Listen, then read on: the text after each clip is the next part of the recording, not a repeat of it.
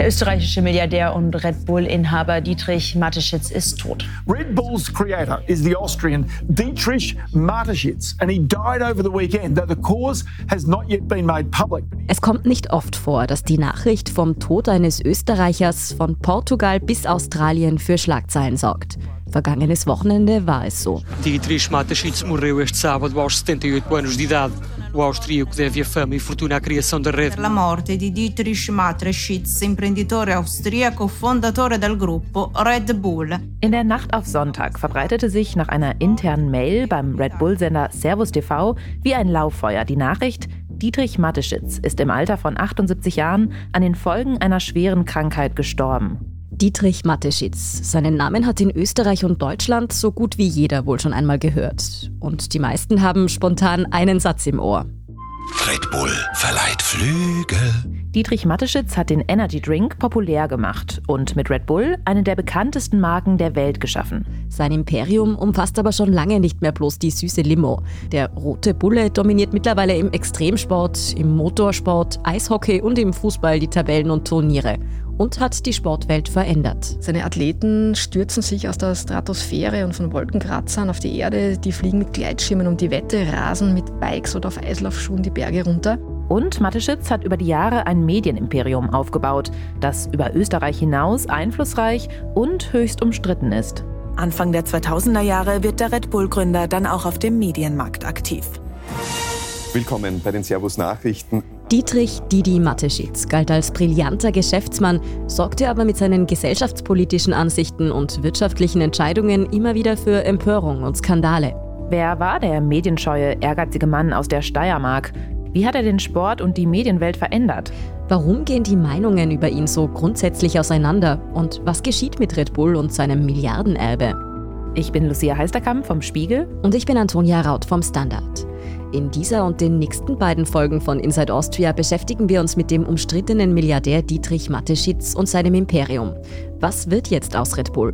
Wir schauen uns an, wie Mateschitz im Sport und in der Medienwelt so einflussreich wurde und blicken auch auf die dunklen Seiten seines Erfolgs. Doch wir beginnen in dieser Folge ganz am Anfang mit seinem Aufstieg vom Lehrerkind zum Milliardär.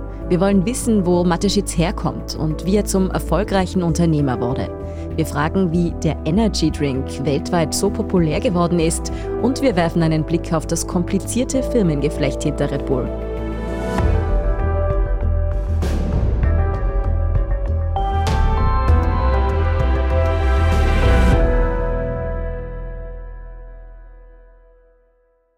Dietrich Marquardt Eberhard Mateschitz, wie er mit vollem Namen heißt, wuchs mit seiner älteren Schwester in bescheidenen Verhältnissen auf. Das ist unsere Kollegin Verena Keinrath. Sie arbeitet als Wirtschaftsjournalistin beim Standard und kommt selbst aus der Gegend, aus der auch der Red Bull-Chef stammt. Also Dietrich Mateschitz ist in einer kleinen Marktgemeinde im Mürztal in der Obersteiermark geboren.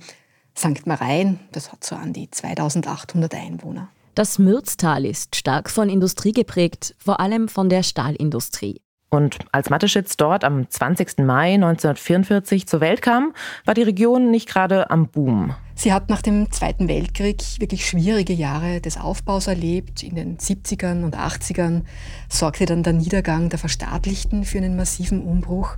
Heute hat die Steiermark diese Krise überwunden, ist wirtschaftlich vom Rand Österreichs ins Zentrum gerückt. Das Mürztal ist aber nach wie vor von starker Abwanderung geprägt. Also vor allem gute, ausgebildete Junge suchen ihr Glück anderswo. Auch Dietrich Mateschitz suchte später anderswo sein Glück. Aber dazu kommen wir noch. Seine Kindheit und Jugend verbrachte der spätere Ausnahmeunternehmer jedenfalls ganz beschaulich in St. Marein. Das kleine Geburtshaus mit Garten, Hecke, Zaun steht heute noch. Er war ein Lehrerkind und seine Eltern haben beide an einer Volksschule unterrichtet. Wir würden Ihnen an dieser Stelle gern ein paar Anekdoten aus seiner Kindheit erzählen, was ehemalige Schulkameraden oder Lehrer über den Didi erzählen, wo er sich als Teenager die Bullenhörner abgestoßen hat, ob er damals schon sportbegeistert war oder seine eigene Schülerzeitung gegründet hat. Aber während andere berühmte UnternehmerInnen keine Gelegenheit auslassen, an ihrer eigenen Legende zu basteln, ist über Mateschitz junge Jahre so gut wie gar nichts bekannt. Er hat sein ganzes, gesamtes Privatleben hart unter Verschluss gehalten und das galt auch für seine Jugend. Es kursieren Gerüchte, dass Red Bull alles, jeden mit Klage bedroht, der Schwänke aus seiner Vergangenheit preisgibt. Ob der Konzern damit ernst machen würde oder nicht, gehalten hat man sich jedenfalls in seinem Umfeld geflissentlich daran. Abgesehen davon, dass seine Eltern sich ziemlich früh scheiden ließen, wissen wir also nur sehr wenig über Mateschitz Jugend. Allzu groß dürfte die Verbundenheit mit seiner Heimatgemeinde nicht gewesen sein. Also St. Marien wollte ihn einst zu ihrem Ehrenbürger machen. Mateschitz hat abgelehnt. Die Zeit, in der Mateschitz erwachsen wird, ist allerdings eine ganz besondere. Österreich ist frei! 1955, als Mateschitz gerade einmal sieben Jahre alt war, bekam Österreich den Staatsvertrag. Die Besatzungsmächte verließen das Land. Die 1950er und 60er Jahre waren in Österreich Jahre des Aufschwungs, in denen der Wohlstand für eine breite Bevölkerungsschicht rasch stieg. In Österreich beginnt das kleine Wirtschaftswunder aufzublühen. Und noch etwas kam in diesen Jahren auf, das Mateschitz vielleicht schon damals nachhaltig geprägt hat. Das Fernsehen ist auf dem Weg zum Massenmedium und die Sportübertragungen fördern diesen Trend. Zeitgleich mit Mateschitz wurden in Österreich auch das Fernsehen und der Sport groß, also der kommerzialisierte Sport, wie wir ihn heute kennen. Festlicher Empfang unserer Olympiasieger auf dem Wiener Westbahnhof. Jubel und Begeisterung um Toni Seiler und all die anderen in Cortina erfolgreichen Sportler und Sportlerinnen. Helden, Fans, Mut, Mythos. Das sind Elemente, die Mateschitz später auch bei Red Bull immer wieder einsetzte. Aber erst einmal kehrte er als junger Mann seiner ländlichen Heimat in der Obersteiermark den Rücken. Er hat am Gymnasium maturiert in Bruck, ging dann fürs Studium des Welthandels nach Wien. Zehn Jahre hat er an der Uni verbracht. Das sieht ein bisschen nach Bummelstudent aus. Später hat er sich dann durchaus abfällig über die universitäre Ausbildung geäußert. Auch wenn er offenbar nicht so viel von akademischer Bildung hielt, schloss Mateschitz als Diplomkaufmann sein Studium ab. Für seinen Studiengegenstand, die Wirtschaft, hat er sich nämlich anscheinend brennend interessiert. Also was ihn gereizt haben dürfte, sind Markenartikel. Er hat Waschmittel verkauft, Kaffee, Zahnpasta und ist damit bei der damaligen Unilever-Tochter Blendax bis zum Marketingdirektor aufgestiegen. Marketingdirektor ist heute kein außergewöhnlicher Beruf mehr. Die meisten mittleren und größeren Unternehmen leisten sich Spezialistinnen und Spezialisten für die Vermarktung ihrer Produkte. Doch Mateschitz stach in dieser Position damals schon heraus. Er war zu diesem Zeitpunkt beruflich wirklich schon ziemlich erfolgreich. Laut dem Mateschitz-Experten Wolfgang Fürweger, der das Sachbuch Die Red Bull Story verfasst hat, bezog er am Ende seines Angestelltenverhältnisses ein Jahresgehalt von 285.000 Mark. Das wären heute immer noch 143.000 Euro. Allerdings war das damals noch deutlich mehr wert. Mateschitz hat in dieser Zeit wohl einen ziemlich anstrengenden Arbeitsalltag gehabt. Viele Reisen, viele Nächte im Flugzeug. Vielleicht ist er deshalb so hellhörig geworden, als er von einem ganz besonderen Getränk erfuhr. Mateschitz war für Blendax regelmäßig auf Reisen in Asien.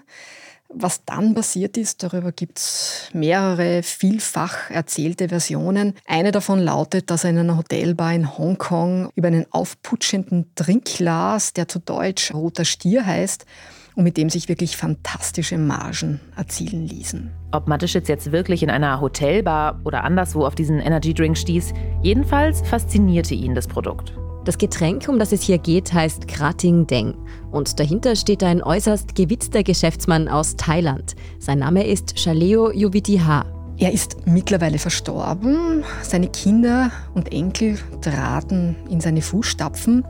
Was man über ihn weiß oder zu wissen glaubt, also er entstammte einer Familie in Thailand, kam wie Mateschitz aus einfachen Verhältnissen, also wahrscheinlich noch viel einfacheren. Also er züchtete in seiner Kindheit offenbar Enten. Also auch ein Mann vom Land mit großen Zielen. Und auch er hat den Energy Drink nicht wirklich selbst erfunden. Er hat offenbar ein ähnliches Produkt mehr oder weniger kopiert und dann geschickt damit gewirtschaftet. 1956 gründete er die Firma TCP, mit der er Arzneimittel und Drogerieware produzierte und erfand Geschmack am Getränkemarkt, adaptierte damals bestehende Rezepturen, bastelte an Logos mit zwei Wasserbüffeln vor der Sonne und er suchte sich seine Kunden unter einfachen Arbeitern, Lkw-Fahrern, Landwirten. Das Ganze war sehr, sehr billig und durch die Empfehlung, es mit Alkohol zu mischen, für die Leute offenbar auch sehr reizvoll.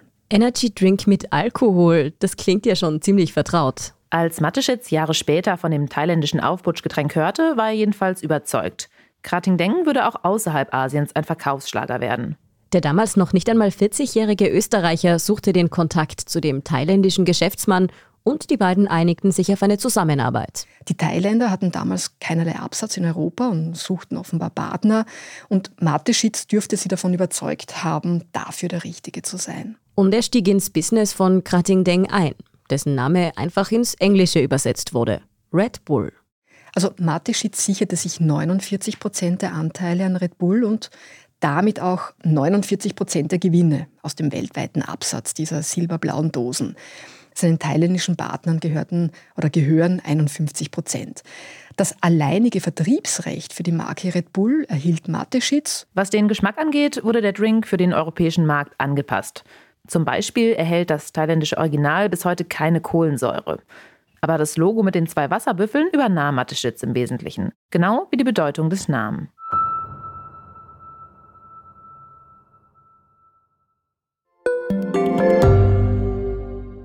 Frisst die Inflation mein Erspartes auf? Soll ich mein Geld in Aktien stecken? Und wie funktionieren eigentlich Kryptowährungen?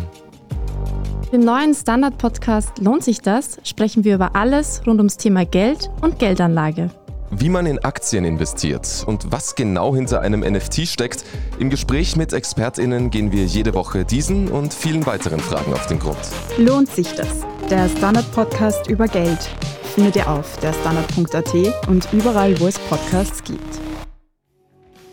The Space Shuttle Challenger on this 25th Space Shuttle mission. Less than two minutes after launch, a massive explosion. Da hat es einen schweren Unfall in einem sowjetischen Kernkraftwerk gegeben, in Tschernobyl in der Ukraine. Kurt Waldheim, international erfahrener Diplomat, ist der ÖVP-Kandidat zur Wahl 1986.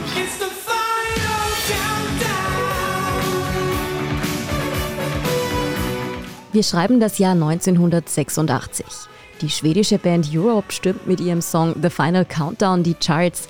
Das Space Shuttle Challenger explodiert vor laufenden Kameras. Mikhail Gorbatschows Glasnost und Perestroika leiten das Ende des Kalten Kriegs ein. Und in Österreich wird der wegen seiner Nazi-Vergangenheit umstrittene Kurt Waldheim zum Bundespräsidenten gewählt. Es ist außerdem das Jahr, in dem Dietrich Mateschitz mit Red Bull so richtig durchstarten wollte. 1986 nahm Mateschitz dann in Deutschland, in Wiesbaden, einen ersten Anlauf. Der deutsche Markt schien ihm, ich nehme an, allein schon aufgrund seiner Größe als besseres Sprungbrett. Doch Mateschitz hatte seine Rechnung ohne die deutschen Behörden gemacht. Das Zulassungsverfahren zog sich, denn der Energy Drink war damals ein ganz neues Terrain. Deshalb zog sich Mateschitz zunächst wieder vom deutschen Markt zurück und kehrte mit Red Bull wieder in sein Heimatland zurück. Dann hat er es dann in Salzburg nochmal versucht. Und von hier aus schlug dann die big süße Wachhalte-Limonade in Europa ein bisschen zeitverzögert ein, wie eine Bombe. Nach den Rückschlägen der Frühphase baute Mateschitz in Fuschel am See das internationale Hauptquartier von Red Bull auf. Und der holprige Start war im Nachhinein betrachtet vielleicht sogar ein Vorteil für die Marke. Denn die langen Zulassungsverfahren und Warnungen vor Red Bull wurden vom Unternehmen bewusst inszeniert und schufen einen Mythos um das Getränk. Denn wie das so ist mit verbotenen Dingen, kurbelten die Warnungen die Nachfrage nur noch weiter an. Ich erinnere mich tatsächlich noch daran, als Red Bull populär wurde, weil da bin ich gerade so in die Fortgeszene eingestiegen und es hat sehr eingeschlagen. Das ist unsere Kollegin Pia Kruckenhauser vom Standard. Sie leitet dort das Gesundheitsressort. Wir haben sie gefragt, was ist überhaupt drin in dem Drink, der Mateschitz zum Milliardär machte. Man muss sich überlegen, in einer Dose Red Bull sind 80 Milligramm Koffein. Das entspricht etwa einem doppelten Espresso oder einem sehr starken Filterkaffee. Hinzu kommen noch etwa 30 Gramm Zucker. Außerdem natürlich noch Farbstoffe und Aromen und ein sagenumwobener Stoff namens Taurin. Der ist auch verantwortlich für die Urban Legend, dass Red Bull Stiersperma enthalte, da die Substanz auch darin vorkommt. Dass jetzt wirklich Stiersperma an dem Getränk ist, ist aber völliger Blödsinn. Das Taurin im Red Bull wird künstlich hergestellt und kommt außerdem auch im menschlichen Organismus vor. Das Taurin ist an sich eine natürlich im Körper vorkommende Substanz, die unter anderem an der Entwicklung des Gehirns und des Sehapparats beteiligt ist. Es stabilisiert die Zellmembranen und spielt auch in der Fettverdauung eine Rolle und hat noch einige andere Aufgaben. Es kann außerdem angstlösende Eigenschaften haben, das ist aber nicht zwingend so. Im Energy Drink soll es gemeinsam mit dem Koffein fit machen. Seriöse Studien, die das belegen, gibt es laut Pia Kruckenhauser allerdings keine. Im Gegenteil, bei übermäßigem Genuss kann Taurin offenbar Magenbrennen verursachen und für Menschen mit Niereninsuffizienz sogar zum Gesundheitsrisiko werden. Vielleicht haben Sie ja auch schon mal eine dieser Horror-Stories gehört. Also, dass Red Bull nicht nur eine ungesunde Zuckerbombe, sondern richtig gefährlich ist. Solche Geschichten gibt es immer wieder. Jemand kennt jemanden, der jemanden kennt, der nach fünf Red Bull gestorben ist. Tatsächlich haben diese Berichte auch einen wahren Kern. Und das ist offensichtlich auch in den Zehnerjahren in Deutschland ein völlig gesunder Jugendlicher nach drei oder vier Dosen Red Bull gestorben.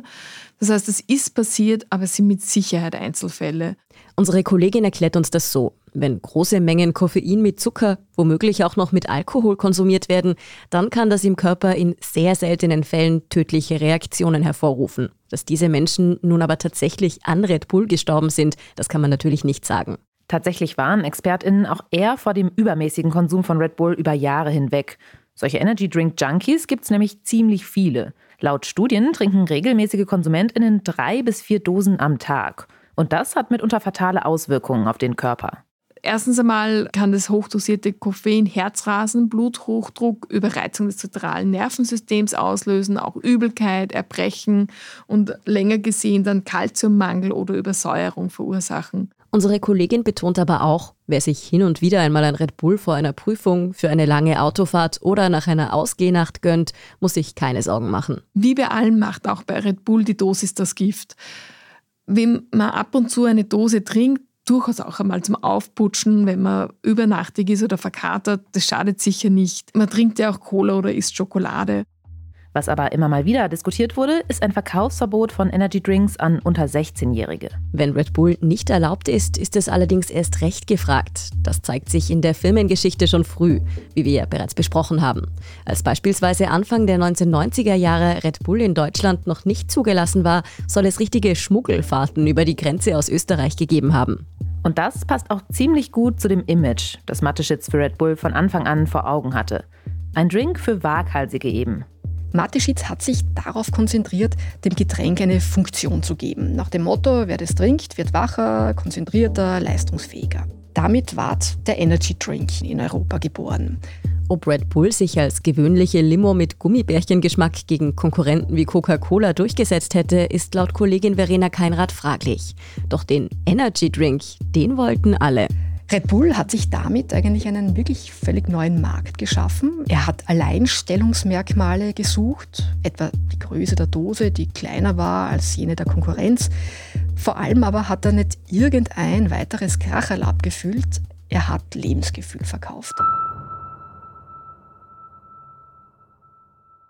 Für das Lebensgefühl Red Bull braucht es aber mehr als den Hauch des Verbotenen, der dem Drink wegen der langen Zulassungsverfahren und Gesundheitsbedenken anhaftet. Mateschitz wollte damals ein Produkt vertreiben, über das sich Menschen ein Stück weit identifizieren. So albern das klingen mag, ein Getränk, das den, der es trinkt, von den anderen Leuten abhebt. Und dafür brauchte der clevere Geschäftsmann jemanden, der genau diese Botschaft richtig kommunizieren konnte. Der Löwe, ah ja, der König der Tiere. Jetzt schnell ein Red Bull. Er war von Anfang an so klug, sich mit talentierten Leuten zu umgeben, mit dem Osttiroler Werbeguru Johannes Kastner etwa, einem Freund aus Studientagen. Und er hat alles auf Verkauf getrimmt. Er hat dafür Werbepreise abgesahnt. Das wiederum brachte mediale Aufmerksamkeit. Red Bull? Ja, trotzdem bist du nie schneller als der Löwe. Ich muss ja gar nicht schneller sein als der Löwe. Nur schneller als du. Red Bull verleiht Flügel. Red Bull verleiht Flügel. Kastners Werbekampagnen fielen von Anfang an auf und funktionieren bis heute nach demselben Muster. Die einfach gestalteten Zeichentrickfilmchen erzählen mit Schmäh eigentlich immer dieselbe Geschichte. Trinkst du Red Bull, dann bist du schneller, smarter und kommst höher hinaus. Und ein Bereich bot sich für diese Markenbotschaft natürlich besonders gut an. Sein Rezept war vor allem gezieltes Sportsponsoring. Wobei das nicht irgendein Sport war. Seine Athleten stürzen sich aus der Stratosphäre und von Wolkenkratzern auf die Erde. Die fliegen mit Gleitschirmen um die Wette, rasen mit Bikes oder auf Eislaufschuhen die Berge runter. Halsbrecherische Höchstleistungen, hart hart am härtesten. Also modernes Heldentum. Wenn sich irgendwo jemand von einer Klippe stürzt oder halsbrecherische Stunts auf einem Motocross vollführt oder einen Extremsportrekord bricht, dann prangt auf seinem Rücken fast immer ein roter Stier. Doch Red Bull ist schon lange nicht mehr einfach nur irgendein Sponsor im Sport. Wie einflussreich der Bulle im Fußball und Co. ist, darüber sprechen wir in unserer nächsten Folge ausführlicher. Bleiben wir aber noch dabei, wie es dazu kam, dass Red Bull als Marke heute kaum noch wegzudenken ist. Mateschitz erkannte schon Ende der 1980er Jahre nämlich einen weiteren Bereich, in dem es sehr gefragt ist, länger wach zu bleiben und möglichst cool zu wirken. Ein Bereich, in dem Red Bull bis heute besonders gut ankommt. Ihren Höhenflug hat sie Diskotheken, der Gastronomie zu verdanken und der Mischung mit Alkohol. Also Red Bull Wodka, besser bekannt als Flügerl, war einer der Türöffner. Und entscheidend dabei, Mateschitz hat in der Gastronomie zu weiten Teilen Exklusivität im Vertrieb durchgesetzt. Und er hat seine Markenrechte mit nur allen denkbaren Mitteln verteidigt, vor allem mit einer Herde an Anwälten, die mit wirklich harten Bandagen gegen Konkurrenzprodukte Trittbrettfahrer vorgegangen sind. Mateschitz wachte also stets mit Argusaugen darüber, wie seine Dose vermarktet wurde und dass die Marke Red Bull exklusiv bleibt. Und er konnte dennoch nicht verhindern, dass Red Bull nicht das Monopol am Energy Drink Markt hielt, sondern sich später andere Getränkemarken mit ähnlichen Inhaltsstoffen etablierten. Trotzdem versuchte er beim Marketing nichts dem Zufall zu überlassen und selbst die Zügel fest in der Hand zu behalten. Ganz anders sah das von Anfang an in der Produktion aus. Das, was Sie hier im Hintergrund hören, ist die Red Bull-Fabrik in Ludesch-Nützidas in Vorarlberg. Die Produktionsstätte gehört dem Fruchtsaftkonzern Rauch, ein österreichisches Familienunternehmen mit einer Unternehmensgeschichte über vier Generationen. Schon 1987, so heißt es, kam Mateschitz auf den damaligen Rauchboss Franz Rauch zu und bot ihm eine Beteiligung an. Laut dem Autor Wolfgang Fürweger besagt die Firmenlegende, dass Rauch den Energy Drink daraufhin gekostet und das Angebot angewidert abgelehnt habe. Das dürfte er wohl später noch bitter bereut haben, aber zumindest in Sachen Produktion wurden sich Rauch und Mateschitz damals einig. Also allein in Vorarlberg werden täglich bis zu 9 Millionen Dosen abgefüllt und gehen von dort aus in alle Welt. Die Aromen liefert Thailand, für die Aludosen sorgt der US-Konzern Ball Corporation. In einer Dose stecken zudem 27 Gramm Zucker, also sieben Zuckerwürfel. Red Bull ist daher der größte Zuckerabnehmer der Schweiz. In Österreich ist der Konzern der größte Kunde der Agrana. Zuletzt war bei ihr die Rede von 70.000 Tonnen, die Red Bull ihren Zuckerfabriken abnimmt. Produziert wird allerdings schon länger nicht mehr nur in Österreich, sondern auch in der Schweiz. Warum Schweiz? Also Red Bull will sich offenbar Verfolgen eines potenziellen Handelskriegs zwischen den USA und Europa schützen, weil die USA sind ja mit Abstand der größte Absatzmarkt für Red Bull. Seit 2021 wird Red Bull in einem gemeinsamen Werk in den USA in Arizona produziert, um in den Staaten noch rascher expandieren zu können. Dort arbeiten, glaube ich, so an die 140 Leute. Bis 2027 soll eine weitere Produktion in den USA in North Carolina entstehen. Die Rede ist von 650 Millionen Euro an Investitionen und rund 400 Arbeitsplätzen. Der Fokus auf die USA hat auch damit zu tun, dass Red Bull dort mittlerweile die größten Gewinne einfährt. Und zwar mit Abstand. Überhaupt hat Red Bull in gerade einmal 35 Jahren eine unglaubliche Entwicklung hingelegt. Also sie ist zweifelsfrei die wertvollste Marke Österreichs. Vor dem Glücksspielkonzern Novomatic, vor dem Handelsriesen Spar. Mozartkugeln, Lipizzaner können da wirklich einpacken. Das European Brand Institute bezifferte den Wert der Marke heuer mit knapp 17 Milliarden Euro. Zum Vergleich, die wertvollste Marke der Welt, Apple, hat einen Markenwert von 400 Milliarden Dollar. Da kommt Red Bull jetzt nicht ran. Aber Lego zum Beispiel, eine Marke, die wohl wortwörtlich auch quasi jedes Kind kennt, schafft es dagegen nur auf einen Wert von 5,4 Milliarden. Und eine andere bekannte Marke aus Österreich, Swarovski, liegt weit abgeschlagen hinter Red Bull mit nur gut 2 Milliarden Markenwert. Und Red Bull befindet sich wirtschaftlich weiter auf dem Erfolgskurs. Also allein im Jahr 2020, wir erinnern uns das Jahr der großen Corona-Krise, hat er ein Rekordergebnis von 1,6 Milliarden Euro erzielt. Der Umsatz stieg um fast ein Viertel auf 7,8 Milliarden Euro, obwohl die Gastronomie eigentlich über Wochen, Monate da niederlag. Die Hälfte des Jahresüberschusses floss als Dividende an die Eigentümer ab. Die Eigentümer, wir erinnern uns, sitzen in Thailand. 51 Prozent des Unternehmens sind nach wie vor im Besitz der Nachfahren von Chaleo Jovitiha.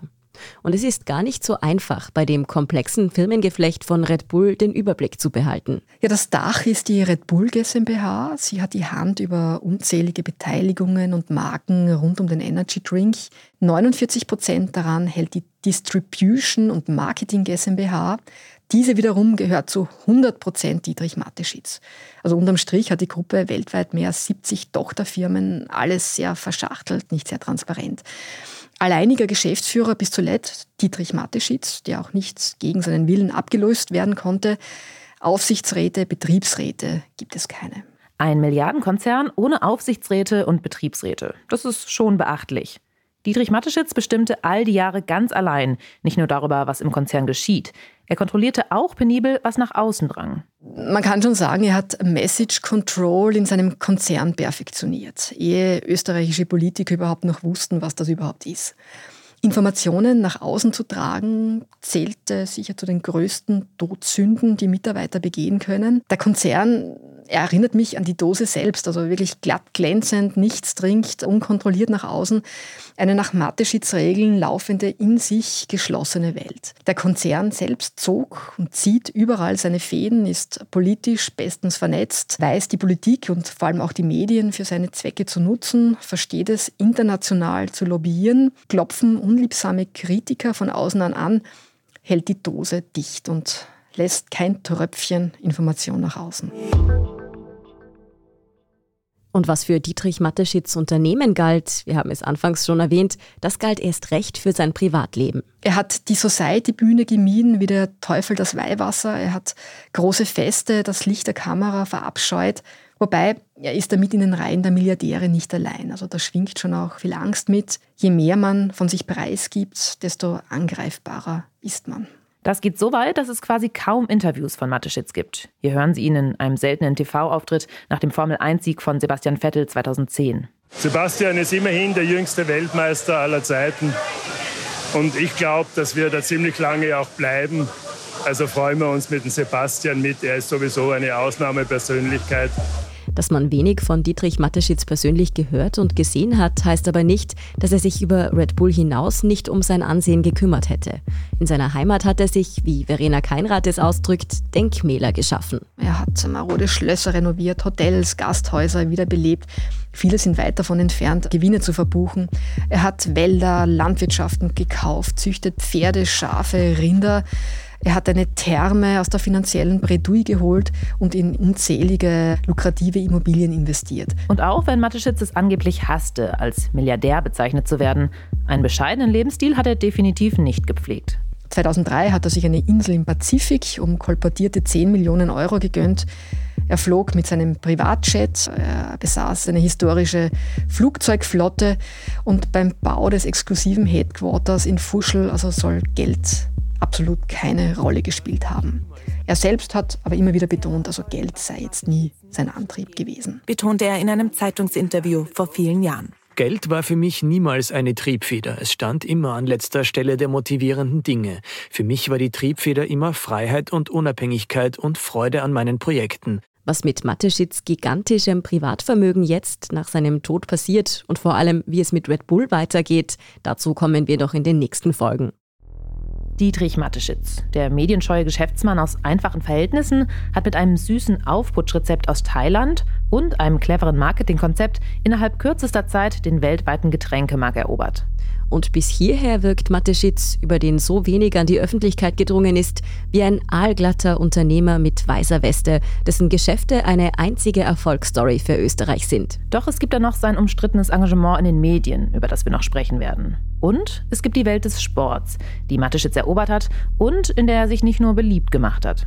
Schon bald witterte Mateschitz den Leistungs- und Extremsport für sein Unternehmen als Chance und schreckte dabei offenbar vor keiner Marketingstrategie zurück.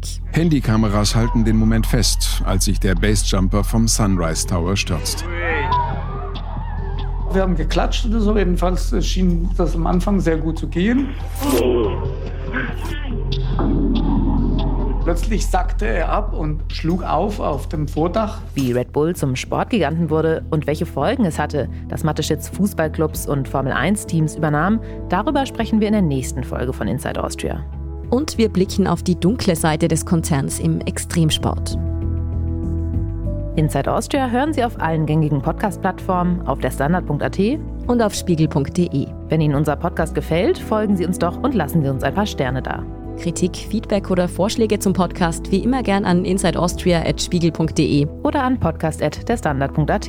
Unsere journalistische Arbeit können Sie am besten mit einem Abonnement unterstützen. Alle Infos zu einem Standard-Abo finden Sie auf abo.derstandard.at. Und unsere Hörerinnen und Hörer können mit dem Rabattcode Standard drei Monate lang für 30 Euro das Angebot von Spiegel Plus testen und 50% sparen. Alle Infos dazu finden Sie auf spiegel.de/slash der Standard. Alle Links und Infos stehen wie immer auch in den Shownotes zu dieser Folge. Danke fürs Zuhören und allen, die auch hinter den Kulissen an diesem Podcast mitwirken. Das waren diesmal vor allem Ola Reismann, Scholt Wilhelm und Christoph Grobitz. Ich bin Lucia Heisterkamp. Ich bin Antonia Raut. Wir sagen Tschüss und Baba.